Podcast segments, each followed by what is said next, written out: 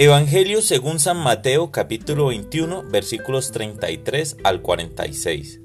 En aquel tiempo Jesús dijo a los sumos sacerdotes y a los ancianos del pueblo esta parábola.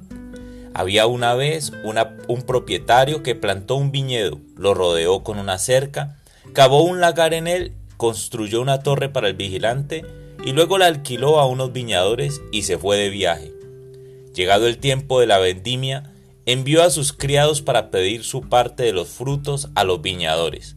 Pero estos se apoderaron de los criados, golpearon a uno, mataron a otro, y a otro más lo apedrearon.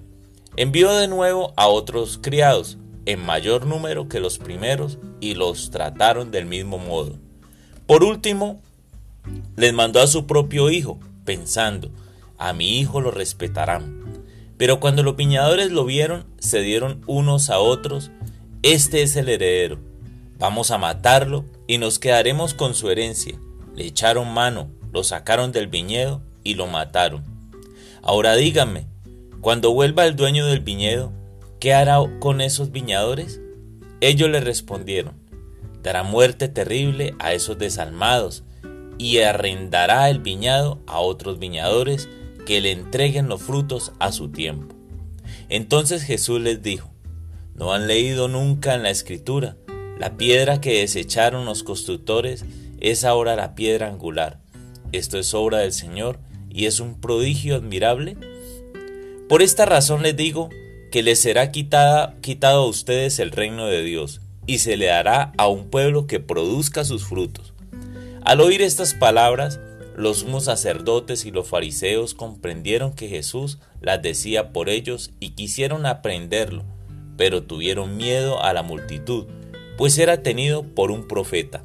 Palabra del Señor.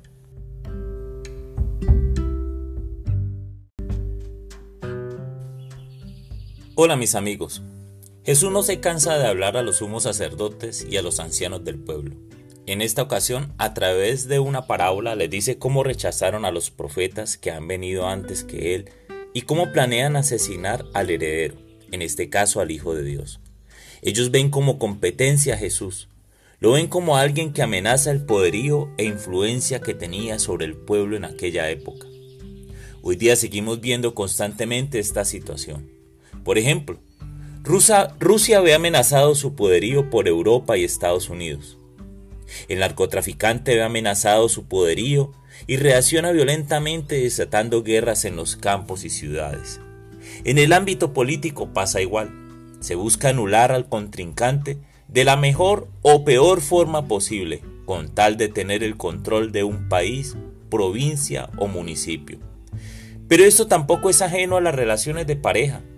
Algunas parejas, sean novios o esposos, buscan anular en algunos casos cualquier relación con amigos o amigas con tal de tener el poder absoluto de su pareja. Creo que muchos de nosotros hemos actuado en algún momento así.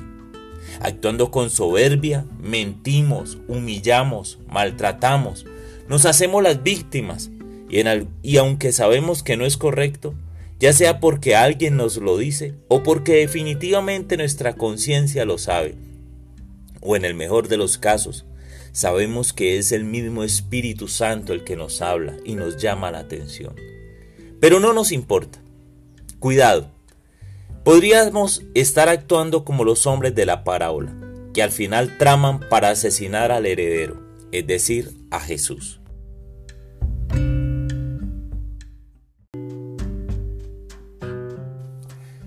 Señor Jesús, qué dura esta palabra. ¿Cómo hablas a los líderes, a las personas que de alguna manera llevan la batuta de la sociedad, pero también me hablas a mi corazón. Sé, Señor, hoy dónde has tocado mi corazón, pero también sé que muchas personas viven esta situación de manera consciente o inconsciente. Por eso te pido en primera medida que nos hagas conscientes cuando estemos ambicionando el poder, dominar a otros, pero también que nos des la fuerza para renunciar a este poder que no nos lleva a ninguna bendición. Amén.